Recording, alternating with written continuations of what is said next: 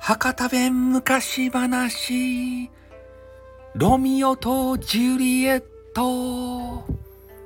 はいね。えー、ねこの話はねちょっと難しかけん。ちょっと説明書き場ね最初にする場合。あのあのモンタギュー家っていうのとねキャピューレッド家っていうねなんかようわからん名前の舌を噛みそうな名前のねそんな家があるとですたい。ねメメーカーみたいなとこが。でこれがねまた犬猿の仲良したいねもう仲良くすりゃいいとにさ、ね、仲良くせんとですたい。で、えー、その中のねえー、モモンタギュー家の方にはなんか知らんばってね一人息子のロミオっていうねロロミロミオさんっていう人がおるとですたいで、えー、もう一つのキャピューレッド家こっちにはねもうめっちゃあの可愛らしげな激川ガール街で一番の激川ガールのあの一人娘のねジュリエジュリエジュリエット？ジュジュリエットかな？なんで読み方わからんけどジュリエットっていう人がおるおるとですたい。ね。でその2人がこの物語のねあの主人公になるわけですね。もうほんとねこのモンタギュー家とねキャピュレット家っていうのがねもうガチで戦い合うような中ねあの鉄砲とかさあの槍とかねあの変なもの持ってこう血で血を争うような戦いばバシバシバシバシするわけですって千でよかとに。ねそれでそのモンタギュ家のまあモンタギュ家ってもうちょっと長い剣も飛ばすよロミオロミオ学者ねこのキュピレット家ここがねあの舞踏会ばするばいって言ってからねこう言い出したとですたい。ねそれで「ああそれ行きたかね?」って、ね、ロミオが言ったんですよ。この舞踏会に行きたかねどうせあのジュリエットが出るっちゃろって。ねえもう見たかばいあのこの町一番の激川ガールのジュリエットが一目見たかとですたって。ねロミオが友達に言うたんすよ。ねそしたら友達がねやめとけて。ねあげなとこ行ったらもう袋叩きに合うばいって言ってアドバイスばしてくれたっちゃけど仮面ばつけたらわからんめえもんっつってから。ね、どうせ仮面舞踏会やろ？なんか変な仮面ばその辺でね100円で買うてでそれで行ったらね100均で買うて行ったらバレントですたつってピエロのやつば買うていこうピエロのやつばっつってから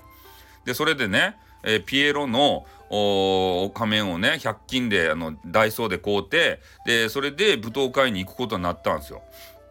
うん、それでなんか知らんばってねあの全然バレんで、えトントン拍子にねあのジュリエットとこう踊る番になったとですね。うん、でジュリエットとなんかようわからんねあの舞踏会やけんちょっとかしこまった変な踊り場ねあの踊り寄ってでその時に、えー、なんかジュリエットがね「えー、あんたの名前は誰ですかね?」ってね「踊りうまかいっすね」とか言うたんですよジュリエットが。そしたら、まあ、ロミオもねあの気をよくして「ロミオですばい」って言ったらあそしたら「まさかモンタギュー家のロミオとですか?」って言ってジュリエットが言ったんですよ。ねもうその場にもう踊り場やめて立ちすくんでしもてでね仮面ばこうプルプル震える手であの取りながらそのロミオば見つける見つめるとですね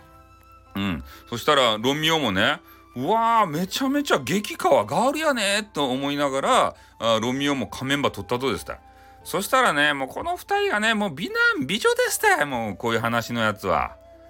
ねだけどお互いがもう一目惚ればしたと。うん。それで場面はまた変わってね、えー、もう夜更けになったらもうジュリエットっていうのがねなんか要はあのテレビとかねあのドラマとか映画であるあの2階あの部屋の2階からねなんかあの叫ぶとですたい。ねもうロミオが好きですバイト。ねロミオあんたはなんでロミオとね？って言ってから。でそれでね、まあ、ロミオもこう下で聞きよっちゃけどもう俺はロミオやけん仕方なかろうもんって。ねこの事実は変えられんとですたい。土下したらよかかねってねちょっと考えたところああの知り合いの神父さんがおるけんそこ行ってあのあれば結婚式ばしようやって言ったんですよ。ねそれでまあ翌日になってからあのそその神父さんにね会いに行こうとしたらなんか変なねあの刺客がね来たんですよ忍者みたいな人が。でそれで「モンタギュー家のロミオやな」って「剣馬抜け!」っつってからねあの忍者かと思いきやもう正々堂々と侍みたいなね魂を持った変な忍者。でそれが来てからねなんか襲いかかってきたけん「えー、いやもう今そげな暇なかとですたい」って言ってから。えー、であのその争い避けて逃げようと思ったばって逃げ逃げるなこの卑怯者がとか言ってどっちが卑怯者やって思っちゃうけどで、それでね、まあ追っかけてくるもんやけん、もうそのロミオがね、もうしゃんだかねって言ってから、あの剣でカキンカキンカキンってしよったんですよ。そしたらなんか知らんばって、その忍者ばね、殺してしもたんですよ。バシュって言ってから。ね、で、まあ、その忍者もね、ちょっと悪かったっちゃけど、あの、身分がようわからん忍者やったけんね。まあ、もうとにかくもう、もうロミオ、お前危なか人間やけん、もうどっか行けっつってから、町からね、追放されてしまったんですね。ロミオが。なんか知らんばってんね。で、それでもうジュリエットっつったらね、もうあの、なんかロミオの騒動があったけん、もう、もう両親がね、もうこれはいかんばいと、もうこれね、えー、なんか変なあの男子ば男子ば連れてきてこうあの早く結婚させんとなんかあのロミオみたいなやつに取られてしまう場合ということで、えー、結婚相手ば勝手にねあの決められてしまったんですよ。うん、でそのねロミオが相談しようと思ってた新婦のとこに行って「えー、なんか知らんばってんねもう変な人と結婚させられそうばい」と新婦さんと「もうねもうロミオが一番好きとですたい」と「ロミオ以外の人と結婚するやったらもう死んだ方がマシですたい」ってこう言ったんですよ。そしたらねその神父さんはちょっとニコリと笑ってね分かったと。ねそれで小さな変な小瓶馬ねあのジュリエットの前に差し出したんですよ。でその薬が何かっつったらね、えー、なんかよう分からんけど仕組みは分からんっちゃけどね42時間の間仮死状態になれるっていうねわけのわからん薬ですたい。ねそういうのがあって、えー、とにかく神父さんのねあの作戦としたら、まあ、ジュリエットはねちょっと一一度死になせと。ね、えー、40、えー、何時間や？42時間か仮死状態になるけん、えー、その間ねもう死んだことにしてその結婚場諦めさせるとまず。でその後でね、えー、墓場でこう42時間だったらパッてこう目覚めるじゃないですか。でそこにロミオが迎えに行くとそういう計画部は立てたけんこれどげんねって言ったんですよ。うん、そしたらねえー、なんかジレットがもうもじもじしよったけん、えー、もうねもう今日この薬は飲みなせえともうあの死のうと思っとっちゃろうって死ぬより簡単やろうもんっつってから。ね、それでこううまくいったらねあのこの町場離れてロミオとあの幸せになったらよかろうもんって言ったんよ。あ分かりましたばいってじゃあやりますばい神父さんっつってからねそげな言葉言うてもう早速ねえー、ジュリエットと言ったらもうその薬も飲んでパタってこう倒れてしもってであのそのキュピレット家がねもうびっくりしたんですよ。うわージュリエットが死んだって言ってから。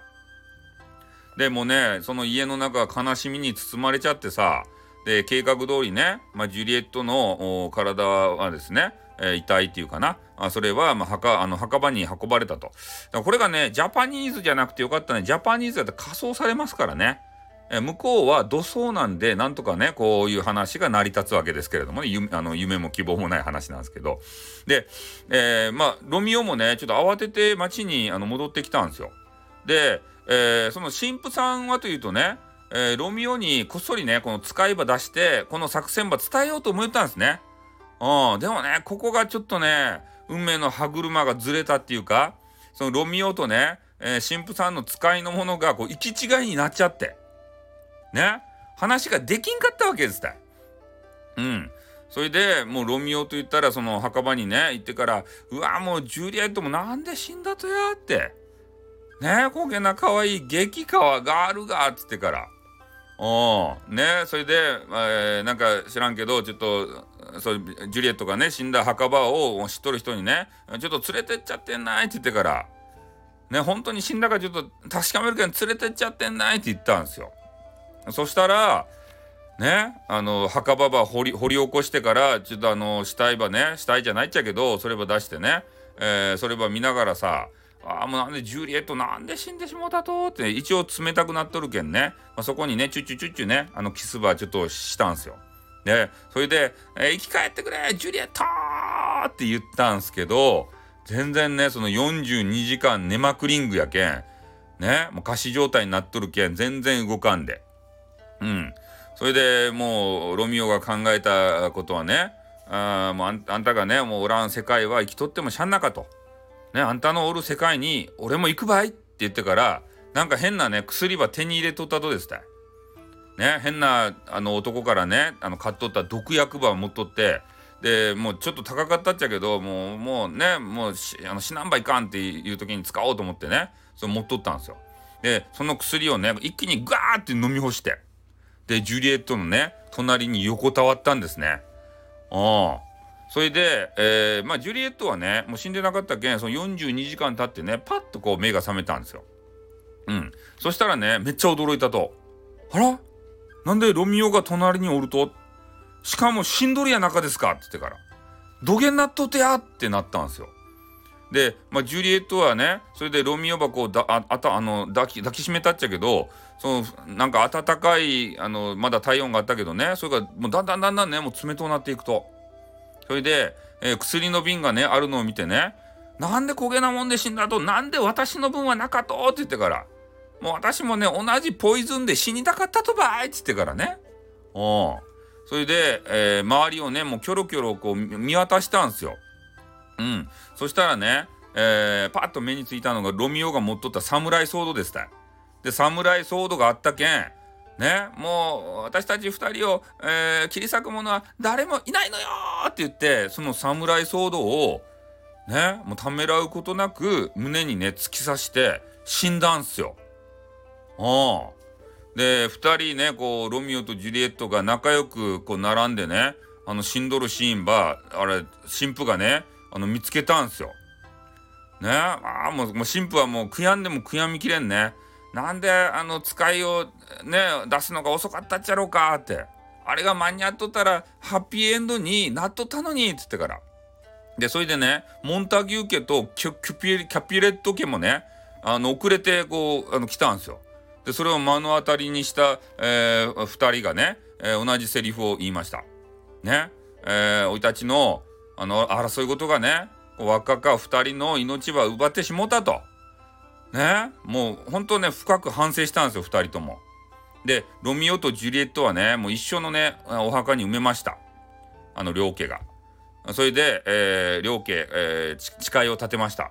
もう金輪際争いはやめようって言ってね2人とも握手ばしてね固く誓い合ったと